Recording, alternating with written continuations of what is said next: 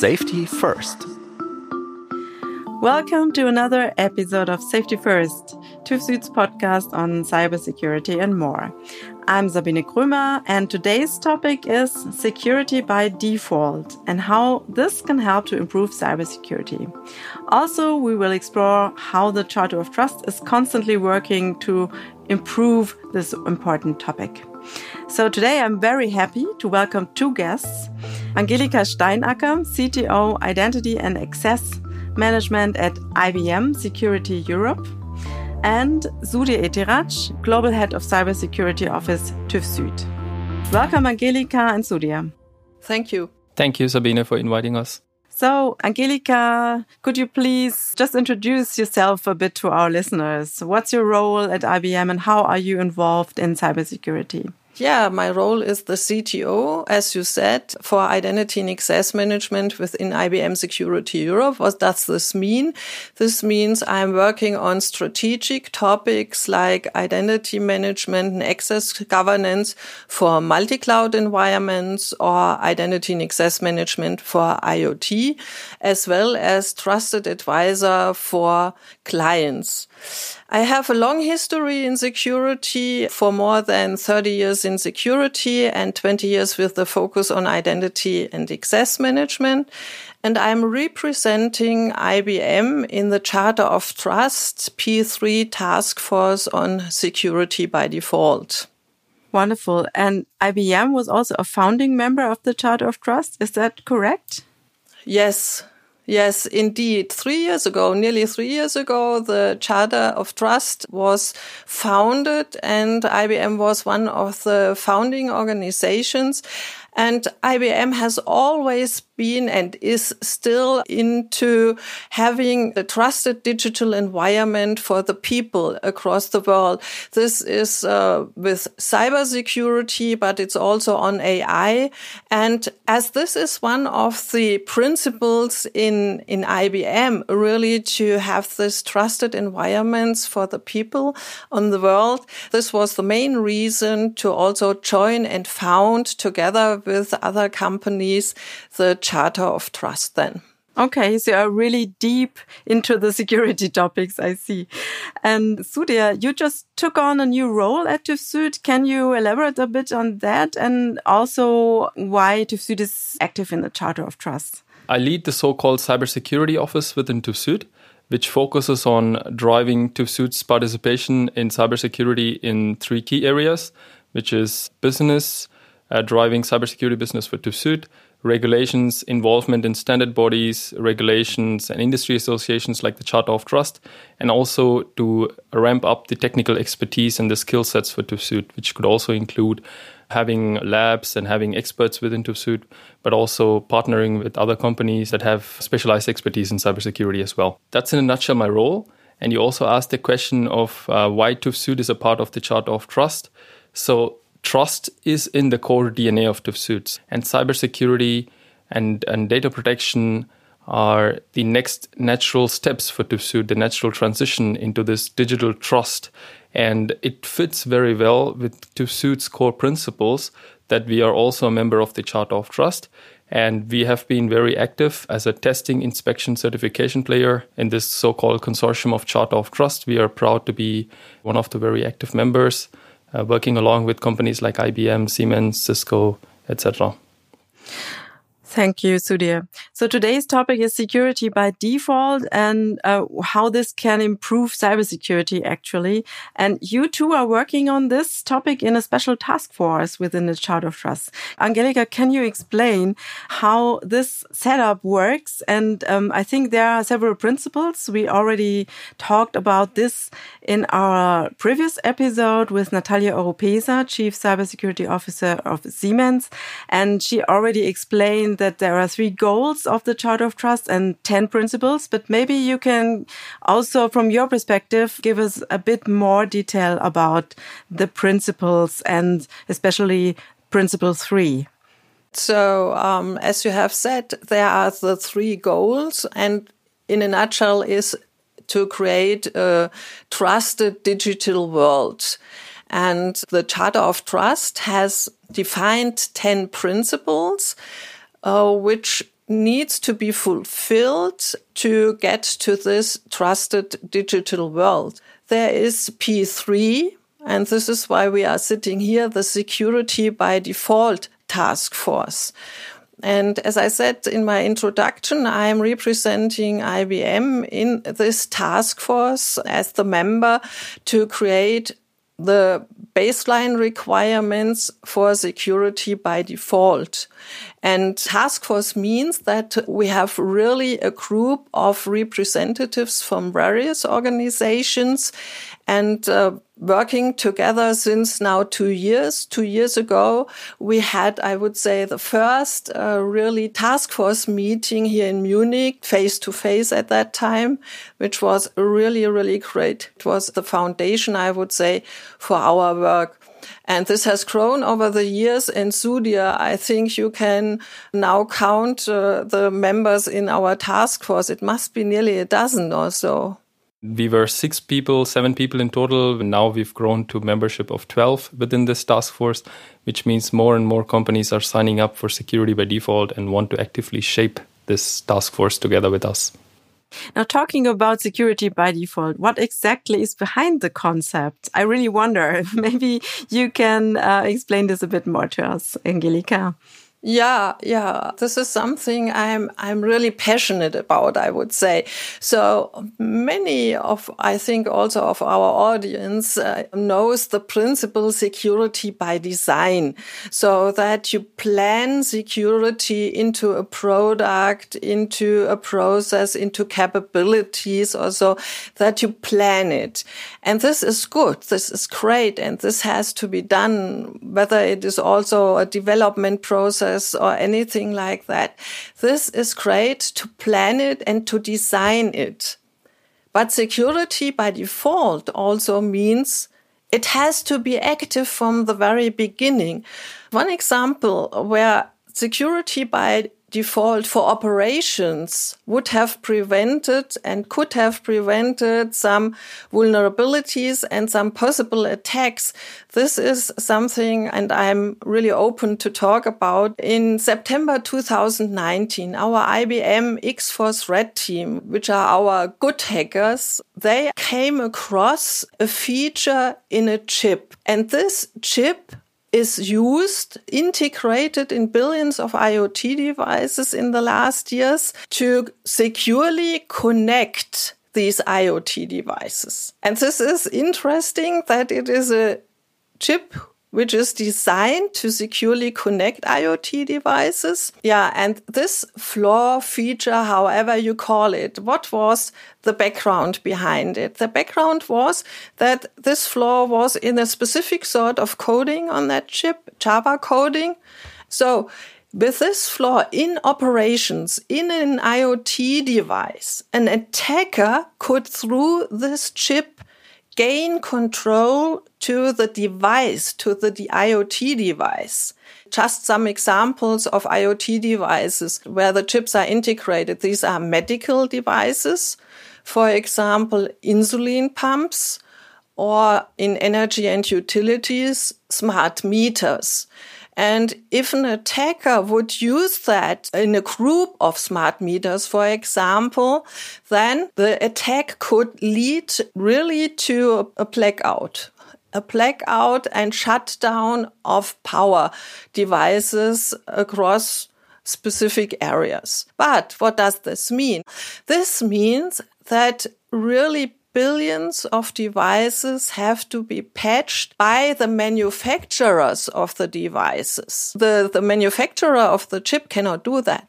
And this could have been prevented if the principle security by default had been thought through not only for the product itself, for the functionalities or the technologies, but also for the operations of this specific product in an IoT device.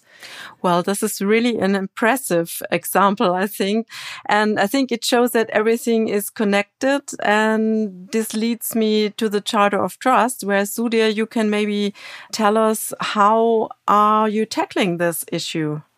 Yeah, so that's a very good example, Angelika. So it's a very practical example. The thing is, security by default, people always think that it's always adding on new features.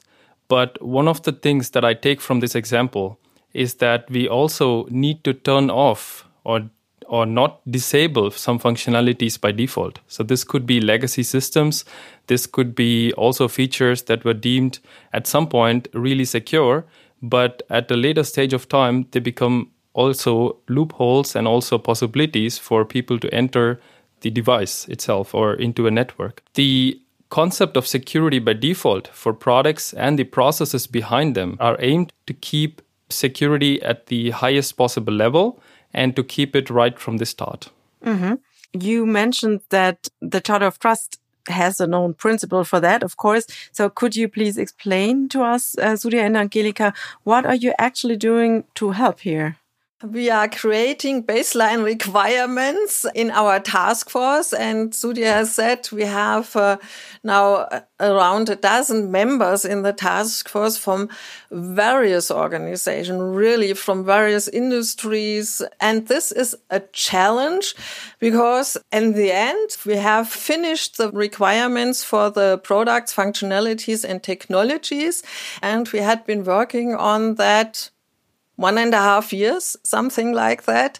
It was really challenging to create also a proper wording which fulfilled all the expectations of the organizations we were working together. And this has also one reason, which I think is very important for the Charter of Trust.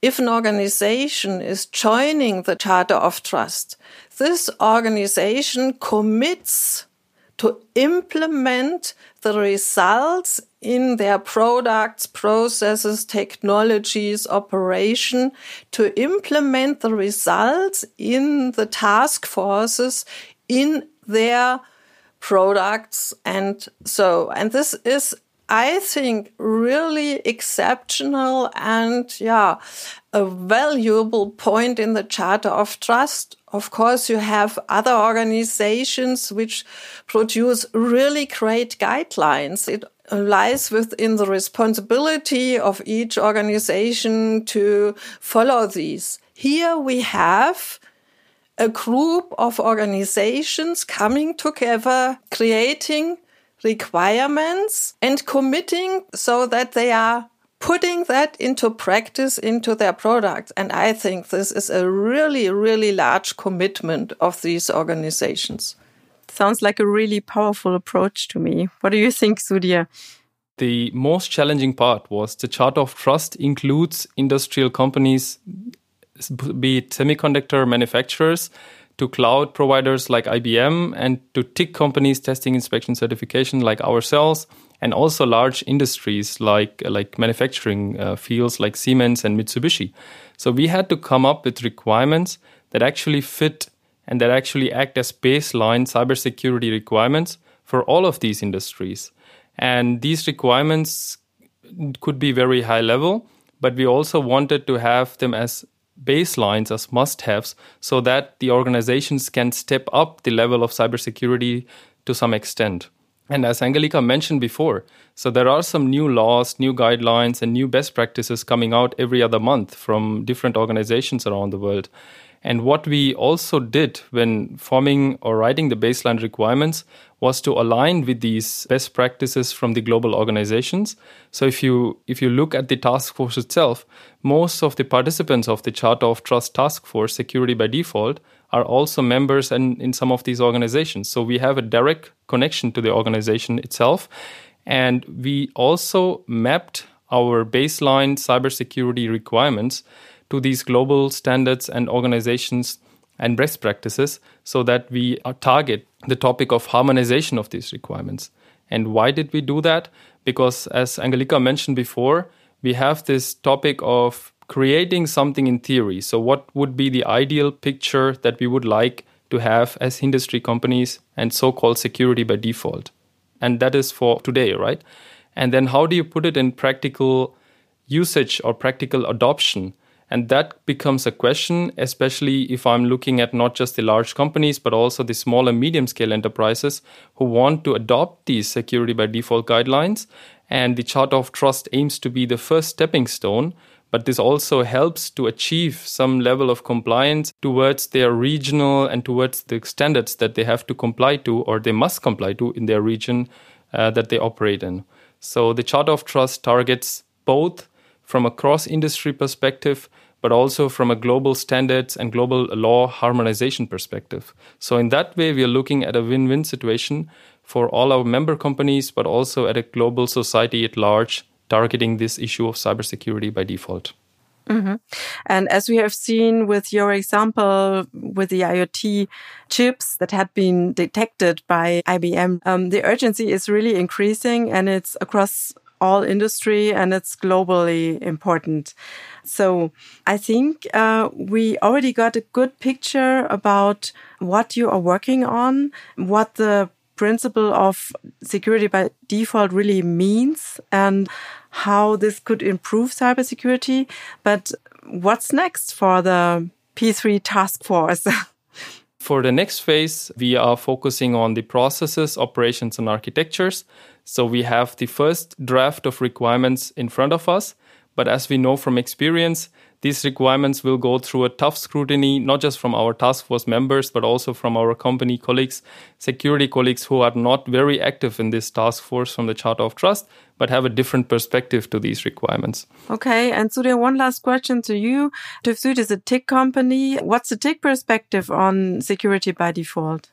So TÜV as you said, is a testing inspection certification company. We look at this, these requirements and we say how can we verify against these requirements and how can we check if the companies are compliant to these requirements. This is our neutral role. We have this unique point of being the neutral third party. So we are not dependent or we are not aligned to any of the OEMs. We do this assessment of verification or uh, the verification of compliance in a neutral way as a third party TIC company. Angelika, one last question to you. From the IBM perspective, what are your hopes for the second phase that's now starting of the work at the Charter of Trust?